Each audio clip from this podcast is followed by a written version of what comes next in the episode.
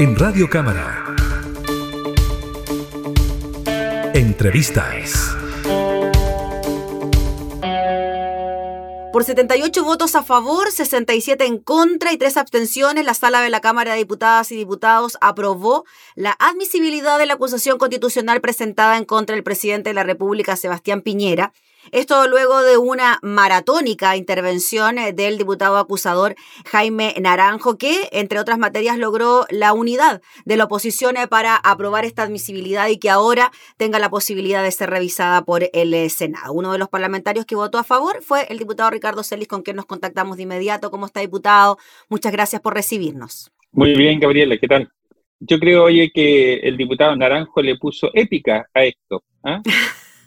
la verdad sea dicha. ¿eh? Fue bien impresionante lo que ocurrió con estas más de 14 horas de intervención. Él decía que tenía preparada entre 1.200 y 1.300 hojas de argumentación, al parecer las leyó todas, o la mayoría. Leía todo, por lo menos. Y con una argumentación también por parte de la defensa que fue bastante larga, más de 5 horas también por parte del abogado. En términos generales, diputado, antes de entrar en el detalle de la acusación, lo que se viene, ¿cómo vio usted la jornada del día de ayer con esto que estamos conversando? Porque algunos dicen que fue épico, que el diputado Naranjo merece todos los respetos, que se la jugó finalmente por el curso de esta acusación, y hay otros que siguen calificándolo como un chon político, un aprovechamiento, que se loda incluso el trabajo parlamentario. ¿Cómo lo ve usted? Yo creo que en democracia no, es no se puede permitir que las autoridades, cualquiera sea, pero más aún la primera autoridad del país, la primera magistratura de la nación, eh, genere estas opacidades y que finalmente sea porque lo conocimos por publicaciones extranjeras, eh, que él ha ido a paraísos fiscales, que ha hecho negocios, que está involucrado un área eh, de mucho interés desde el punto de vista medioambiental, que ha sido defendida por largo tiempo, por largos años. Eh, no, es que haya surgido ahora su nombre de la zona de Dominga, sino que viene hace muchos años la defensa de Dominga, y que el presidente esté involucrado allí y su familia, que se hayan omitido los nombres, que él está, que su familia está involucrada en ese negocio en su oportunidad. Yo creo que son cuestiones muy graves, muy graves porque las democracias deben apuntar a la transparencia, eh, la corrupción debe ser combatida de, de todos modos, de todas maneras, y, estas formas son formas de corrupción también, eh, que obviamente dañan el país, dañan la democracia, y por eso yo voté a favor de la posición constitucional. Hay un tema específico tal vez allí que tiene que ver con los tiempos, con la temporalidad, ¿cierto? Los hechos que ocurren en el primer periodo respecto a los hechos del segundo periodo.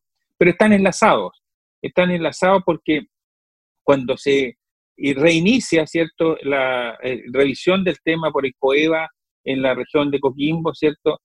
Surgen las dudas de nuevo, entonces esa opacidad, esa sombra, ese, ese tema que tiene que ver con el, la, el, la conducta, el actuar del presidente de la República es un tema muy, muy, muy relevante. Por eso yo creo que lo de ayer eh, es absolutamente justificado, me agrada que haya sido aprobado con todo, eh, lo que conocimos, ¿cierto? Que todo lo que hubo que hacer para tener por primera vez, ¿cierto? 78 votos. Recordemos que la primera vez que, eh, eh, que hubo la acusación, en la, la, oposición perdió, voy a decirlo así, en, en, la cuestión previa. Allí se acabó el tema, quedó inmediatamente zanjado y no hubo, no se fue al fondo. En esta ocasión, el, el, el, presidente renuncia, ¿cierto?, a, la revisión de la cuestión previa y va directo al fondo, bueno, y aún así eh, queda entonces eh, este resultado. Y para lograr este resultado, obviamente había, hubo que hacer todo esto que la gente conoció respecto a esperar al, que terminara su cuarentena el diputado Jackson, que viniese eh, desde el sur, ¿cierto? O la, zona centro-sur, el, el, diputado Sabac. Entonces, los resultados, las cosas se miden por resultados y el resultado fue el, esperado, digamos, eh, en ese sentido. Y como muy bien dices tú, eh, se hubo un hito de un logro una de la oposición en un tema particularmente significativo desde el punto de vista de lo que es la conducta, de lo que, es, eh, lo que son los valores.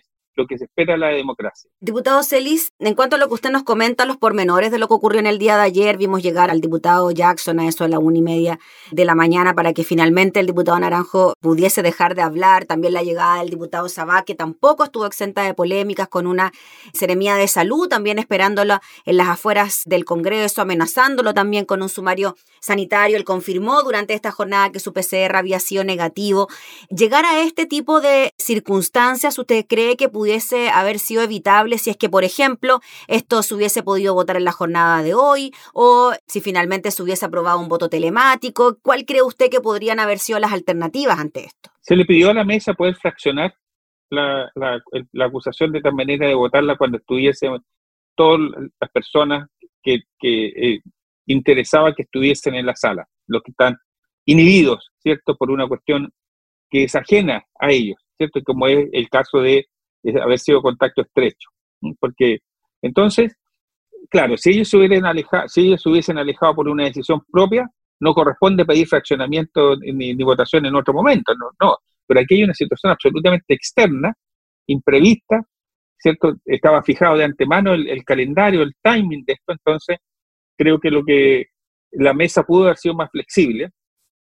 lo que hace la seremía y lo que hace la, institucionalidad del gobierno para impedir que o para, eh, o para retener al diputado Sabac, creo que habla muy mal, ¿ah? creo que es muy negativo, creo me parece pésima señal. O sea, eh, finalmente tú recordarás que la gente en cuando fue el plebiscito y era eh, COVID positivo, pudo ir a votar porque es un derecho constitucional que las personas tienen de ir a votar. La gente pudo ir a votar siendo COVID, siendo, estando enfermo, pudo ir a votar. Y aquí se pretendía retener a alguien que se hace un, PCR supuestamente, ¿cierto?, en búsqueda activa de casos, que se lo hizo así porque su sintomatología era que estaba se cansancio. O sea, yo hoy día si me hago un PCR tendría que quedarme encerrado entonces, ¿te fijas? Porque el cansancio tengo. Entonces, claro, yo creo que hay allí un tema de que no, habla bien del proceder de la autoridad. Pero yo creo que hay que olvidemos eso, vayamos al fondo. Yo creo que el fondo es finalmente que quede claro que en Chile no las primeras autoridades no pueden eh, hacer eh, actos o acciones que eh, sean reñidas con la probidad. Diputado Celí, y en relación a lo que pudiese ocurrir si es que el presidente de la República finalmente es destituido de su cargo, hay algunos sectores que dicen que sería una mala señal para la imagen país, que en términos internacionales esto no sería bien visto, pero hay otros que dicen que, bueno, como usted lo plantea, la primera autoridad del país no puede estar entrometido en ciertas acciones irregulares que involucren también la honra de la nación. ¿Cómo ve usted esos dos argumentos? Yo creo que cuando los países actúan y son eh, eh, actúan correctamente, la imagen del país crece. Yo creo que cuando tú das señales de probidad, de un ejercicio de probidad, aún con la primera autoridad del país, la imagen país crece. Bueno, no, eh, muchos países, ¿cierto? El impeachment que le hacen, ¿cierto? a Trump hace antes de terminar su mandato, nadie supuso que por eso la economía norteamericana se iba a ir al suelo porque son partes de la democracia, es parte importante de la democracia tener mecanismos de control, ¿cierto? Tiene que ser sistemas balanceados, tiene que haber balance, ¿cierto? Tiene que haber contrafuerzas para que finalmente la transparencia, el ejercicio la probidad sea una cuestión real, efectiva, y eso hace crecer a los países, no los aminora. Diputado, sabemos que esta votación no es definitiva, falta todavía el trámite en el Senado y allí no se necesita solo mayoría simple, sino contar con los dos tercios del voto favorable de los senadores y senadoras. ¿Cómo ve usted esa posibilidad? El senador Pizarro decía que esto podría verse el próximo lunes en el Senado. ¿Cree usted que finalmente esto pueda llegar a ser aprobado? Se ve difícil, mm. si uno mira el historial del Senado, se ve difícil, pero yo creo que la Cámara de Diputados da una señal súper potente al país. Y espero, o esperaría, que pasado las elecciones, porque ya va a haber ocurrido la elección, ¿cierto? Eh, espero, ah, no, va a ser antes de la elección, perdón, va a ser antes. Una semana antes, prácticamente, cinco días antes. Va a ser una semana antes, sí, cinco días. Bueno, a mí me parece, a mí me parece estupendo, a mí me parece, yo, yo creo que cuando se avanza en transparencia, eh, siempre es positivo, siempre es positivo. Y si el Senado lo hace y, toma esa decisión, bienvenido sea. El proceso eleccionario no se va a detener. va a continuar. ¿Usted cree que finalmente la estrategia, si podemos llamarla estrategia por parte del oficialismo, de hacer que esta sesión se extendiera por más de veintitantas horas, que el diputado Naranjo hablara más de 14 horas, que se lograra esta unidad de la oposición, le salió finalmente el tiro por la culata? Y claro, veíamos cómo el senador Naranjo era trending topic en las redes sociales, todos hablaban de él, hablaban de lo que decía usted, épica, mística, etcétera. ¿Cree usted que al final se dio vuelta el sartén por ese lado?